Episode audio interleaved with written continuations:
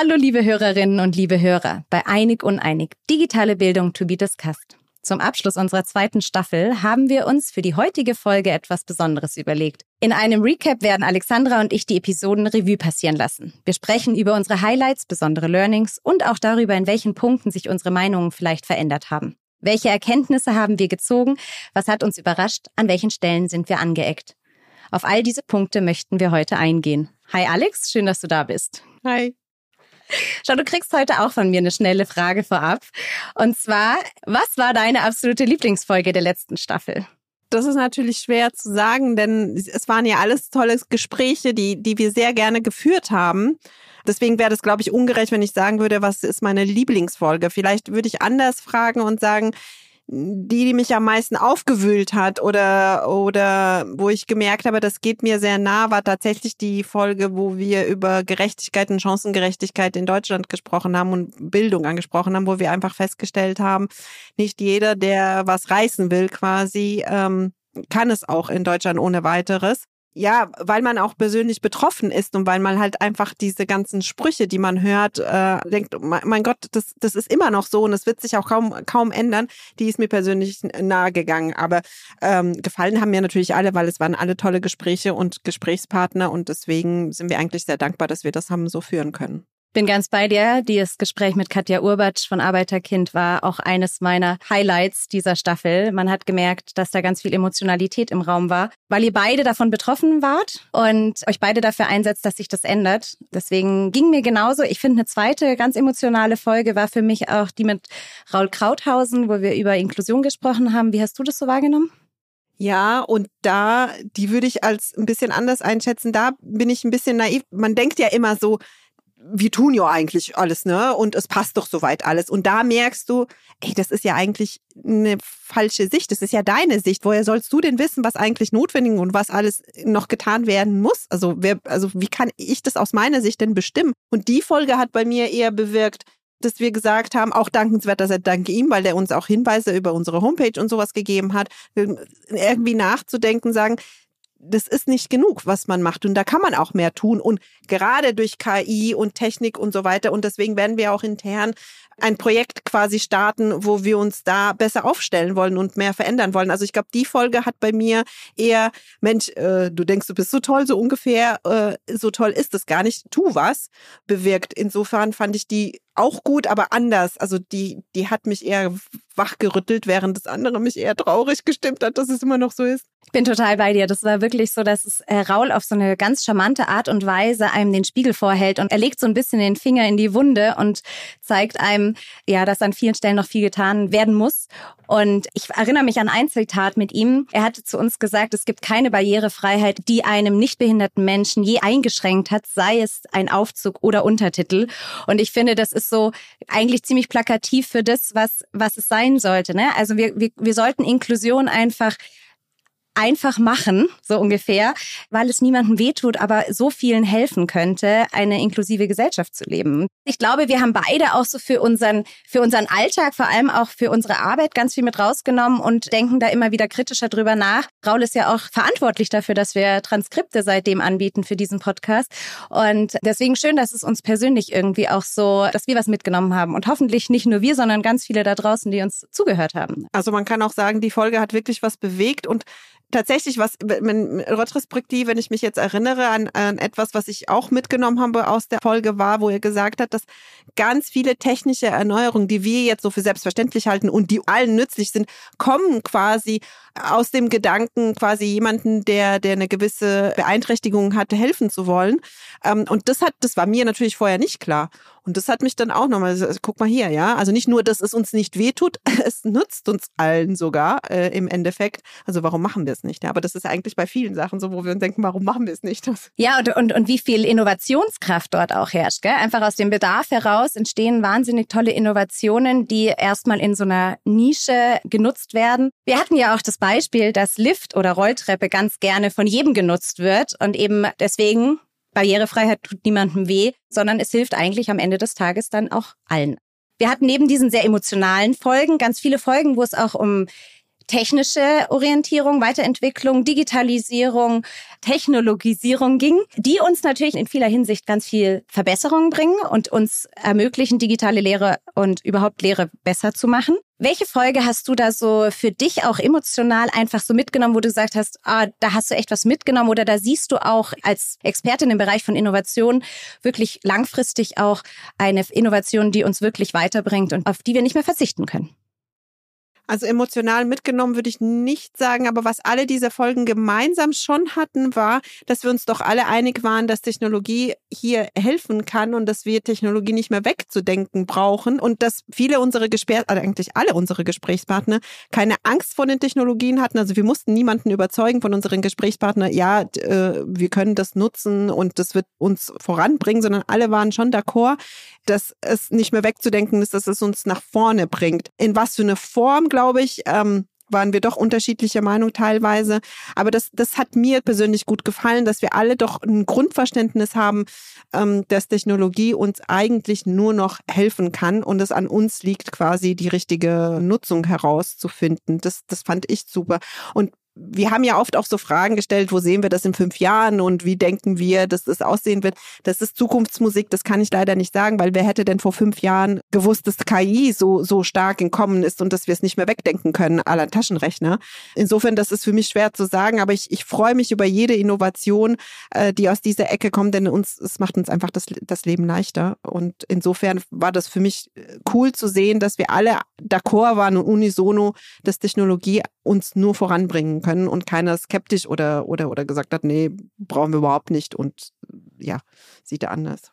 Obwohl, das wären interessante Gespräche vielleicht geworden, ein bisschen kontroverser dann, wenn, wenn wir einen Gesprächspartner gehabt hätten, der gesagt hätte, äh, mit einer Technologie ist es nicht das, was uns nach vorne bringt. Da gibt es sicher auch einige davon, auf jeden Fall. Wir haben auf jeden Fall die bei uns äh, zu Gast gehabt, die das ja selbst entwickelt haben oder vorantreiben, thematisieren.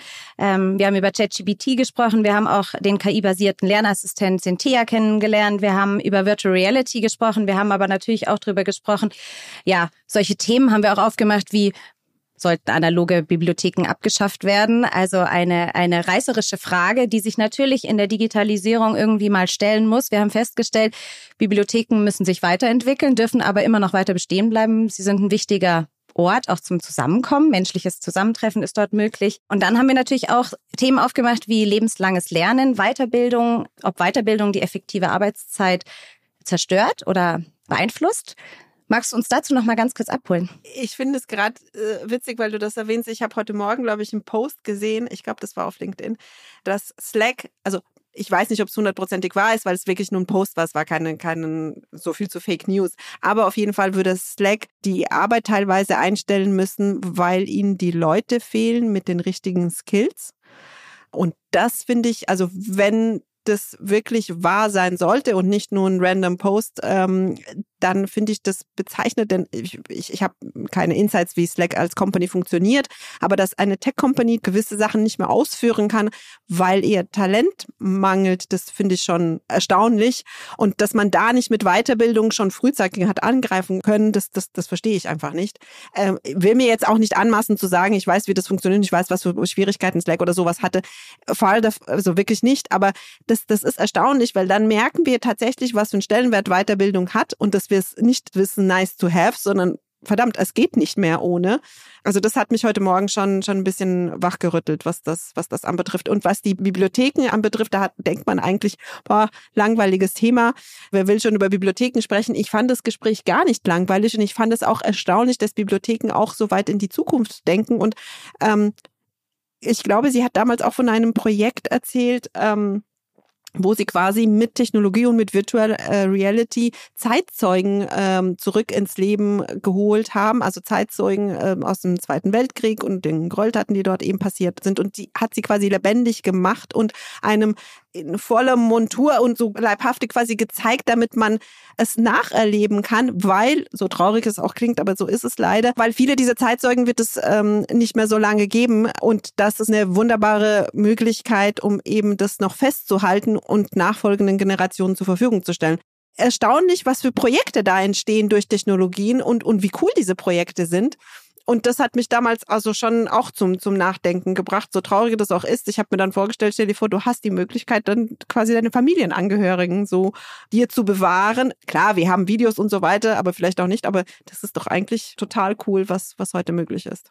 Ja, du spielst auf die Folge mit Ute Schwenz äh, an, die ähm, Generaldirektorin der Deutschen Nationalbibliothek in Frankfurt und ähm, die eben sehr innovative Ansätze aufgreift, um eben auch den Ort Bibliothek weiterhin erhalten zu können und ihn auch noch attraktiv zu gestalten und eben durch so Virtual Reality Ansätze irgendwie auch Wissen in die Bibliotheken zu bringen und sehen sich da auch als ganz wichtiger Teil des Bildungssystems, was sie auch auf jeden Fall sind. Ja, wir haben mit Noah Leidinger über Finanzwissen gesprochen und jetzt gerade erst auch äh, zu politischer Bildung mit ähm, Tim Schmalfeld gesprochen. Und äh, haben wir beide, glaube ich, auch als sehr wichtige Ansätze gefunden, weil das natürlich, ähm, ja, wir haben gesehen, dass das in den kommenden Generationen teilweise sehr stark vertreten ist, aber teilweise eben auch gar nicht. Und wie wichtig es ist, gerade jetzt bei den politischen Unruhen, die es auch in Europa immer mehr gibt, halten wir gerade diesen Ansatz der politischen Bildung immer noch als sehr wertvoll und wichtig an, der aber in einer digitalen Welt eben auch ganz viel missbraucht wird. Wie hast du das wahrgenommen? Ja, und da, ich glaube, auch in dem Gespräch wurde ja erwähnt, dass die Mittel für die politische Bildung auch gekürzt werden sollten, finde ich ganz fatal, äh, wenn wir uns ansehen, wie die Wahlen ausgehen und wenn wir haben die nächsten kommenden Jahren wieder Wahlen und ich glaube gerade in diesem Bereich äh, muss sehr sehr viel getan werden. Und und wenn wir uns anschauen, welche Parteien Social Media für sich am besten nutzen können, ist es glaube ich fatal, wenn wir da sagen, wir ziehen das Geld zurück und politische Bildung äh, ist es nicht mehr Prior eins. Ich, ich glaube, wir müssen da ganz viel tun. Und gerade was du auch angesprochen hast mit, mit, mit den Fake News, das betrifft gerade Social Media und da gehört Bildung und Aufklärung äh, dazu. Und ich finde es einfach traurig, dass wir das nicht erkennen und da die Mittel äh, streichen. Man kann drüber sprechen, ob die Mittel dort ankommen. Man kann drüber sprechen, dass man effektivere Projekte startet, dass wir mehr Multiplikatoren dass wir eine gesellschaftliche Bewegung vielleicht brauchen, wo wir sagen, komm, wir brauchen alle einen Ruck, lass uns doch mal alle Schulter an Schulter was tun äh, im Bereich politische Bildung, damit eben dieser Rechtsruck nicht erfolgt. Kann man alles drüber streiten und würde ich auch sofort unterstreichen, aber dass man einfach sagt, das, da braucht man nichts mehr zu tun, das sehe ich halt ganz anders. Und das hat mich auch, also ich würde nicht sagen resignieren, weil das wäre der falsche Ansatz. Also da glaube ich, müssen wir jeder für sich, wenn es dann eben nicht ähm, irgendwie institutionell gewollt ist, aber jeder für sich eine Möglichkeit finden, um dort aktiv zu werden, um das zu vermeiden. Ähm, das wäre so mein Wunsch und und auch das für nächstes Jahr. Ich habe auch in so ein so ein TikTok äh, ich bin halt viel auf TikTok unterwegs und hole mir da ein bisschen äh, Inspiration und habe angesehen, man, man braucht für jedes Jahr ein, ein, ein Motto. Das hat mich zum Nachdenken erregt und ich glaube, mein Motto für 2024 wäre Gerechtigkeit und dazu gehört auch politische Bildung, weil ohne die richtige politische Bildung, damit du quasi den, den Überblick, den du brauchst, kann einem Gerechtigkeit nicht erfahren. Und deswegen würde ich mich auch versuchen, dort mehr zu engagieren, damit wir eben mehr Aufklärung haben und dann nicht bei den nächsten Wahlen sagen, ja, wir haben es nicht gewusst, wir haben es gewusst, nur wir haben nichts getan. Das wäre fatal bin dir total dankbar für diese Ausführungen. Ich bin da komplett bei dir. Es war total erschreckend zu hören, dass eben die finanziellen Möglichkeiten da ähm, runtergekürzt werden. Aber äh, der Bedarf ist auf jeden Fall da und ich sehe auch, die Notwendigkeit ist ganz groß, dass wir politisch aufklären und ja, freue mich, wenn wir in der Richtung weitere Projekte in Gang setzen und uns dafür einsetzen, dass Gerechtigkeit eben ja das Ziel sollte die Gerechtigkeit dann sein. Also bin ich total bei dir. Ja, unglaublich. Wir sprechen jetzt schon wirklich ein Jahr in unserem Podcast miteinander zu unterschiedlichen Themen.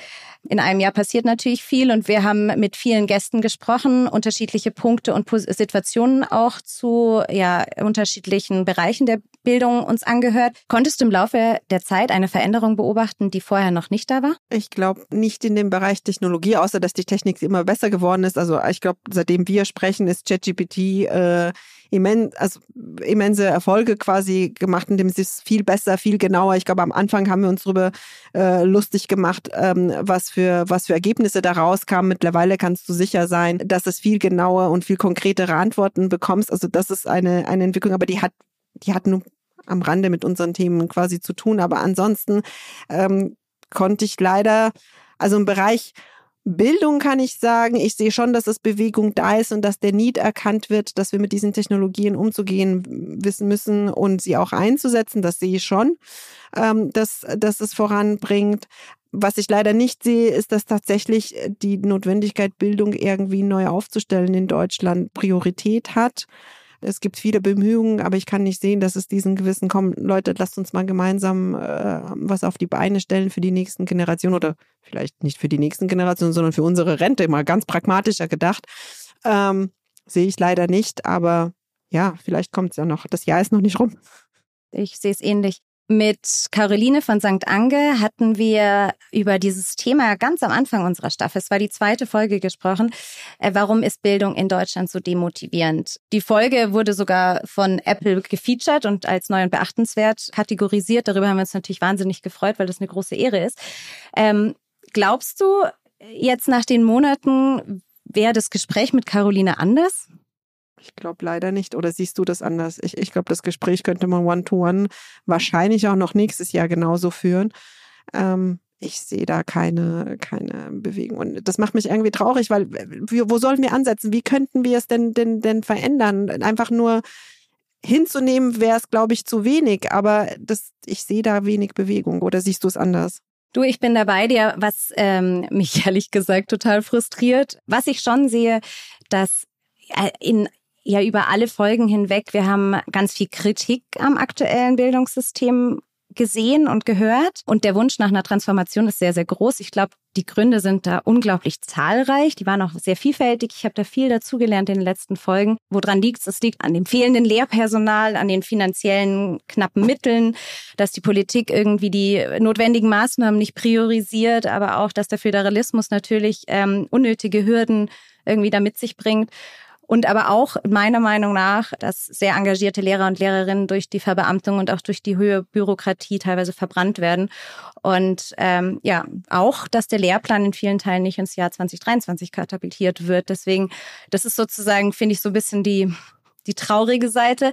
Aber auf der anderen Seite, finde ich, haben wir auch gezeigt, dass wir so wahnsinnig tolle, engagierte, hochmotivierte und sehr innovative Menschen in diesem Land haben, die sich irgendwie darüber Gedanken gemacht haben, wie man Bildung verbessern kann und ja, die mit so viel Einsatz sich dafür einsetzen, Bildung zu verändern und zu verbessern und äh, dass wir irgendwann mal sagen können, Bildung ist nicht demotivierend, sondern motivierend und Bildung macht Spaß und wir können diesen Spaß aufrechterhalten. Ähm, das, das glaube ich, eint so ganz viele unserer Gäste im letzten Jahr. Und Vielleicht sollten wir denen irgendwie noch öfters zuhören oder ihnen Raum geben äh, zur Entfaltung. Und ich sehe es ja an der IU. Die IU ist auch eine, eine Bildungsinstitution, die Dinge anders macht und vorantreibt. Und ich glaube, vielleicht brauchen wir einfach diese, diese vielen Stellschrauben, die, die was bewegen und Lust haben, Veränderungen herbeizuführen. Aber ich glaube, dass es noch viel, ein langer Weg vor uns liegt, leider, ja. Das ist leider, das ist natürlich auch viel politisch getrieben und ja.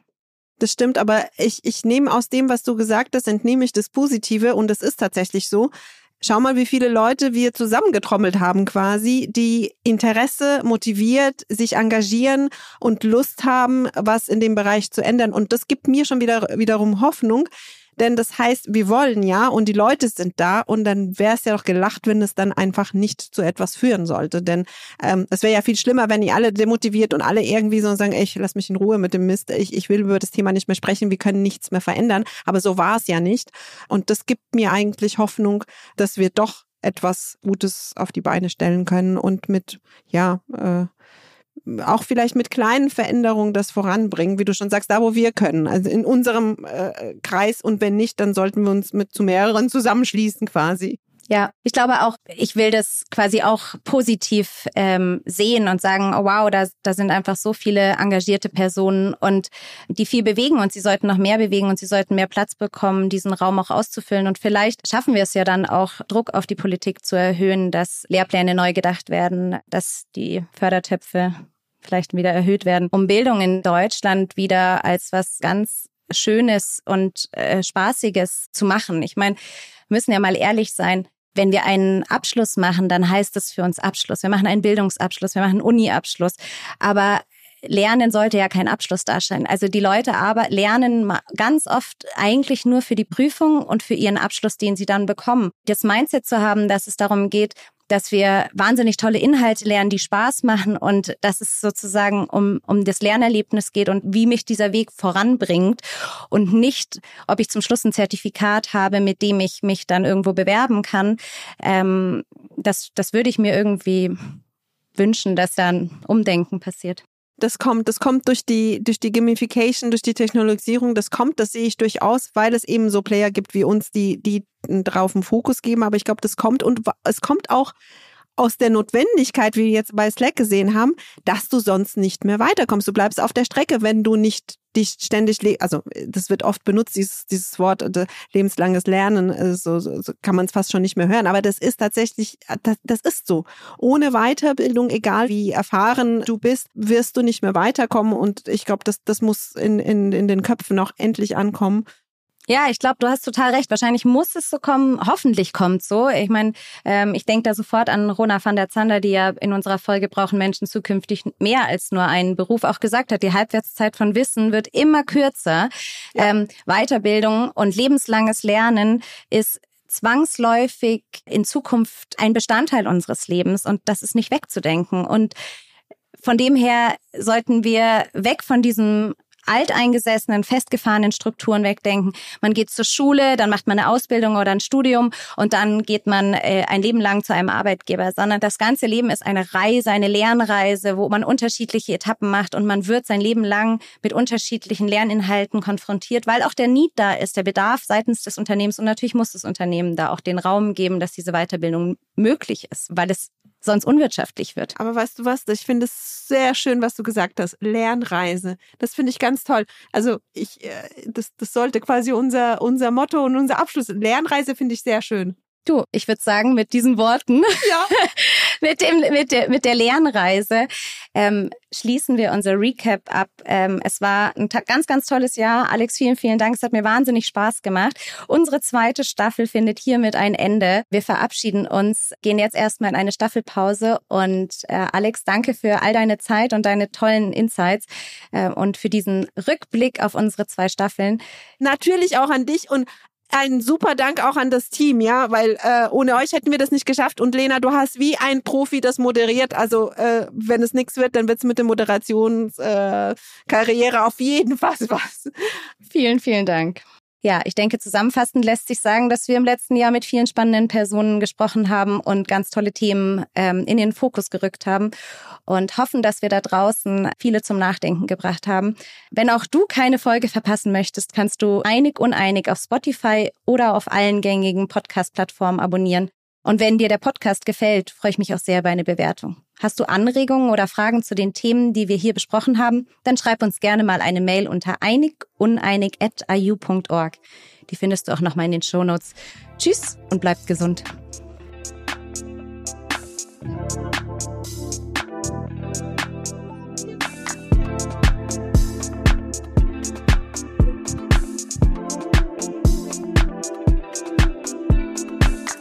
Dieser Podcast wird produziert von Podstars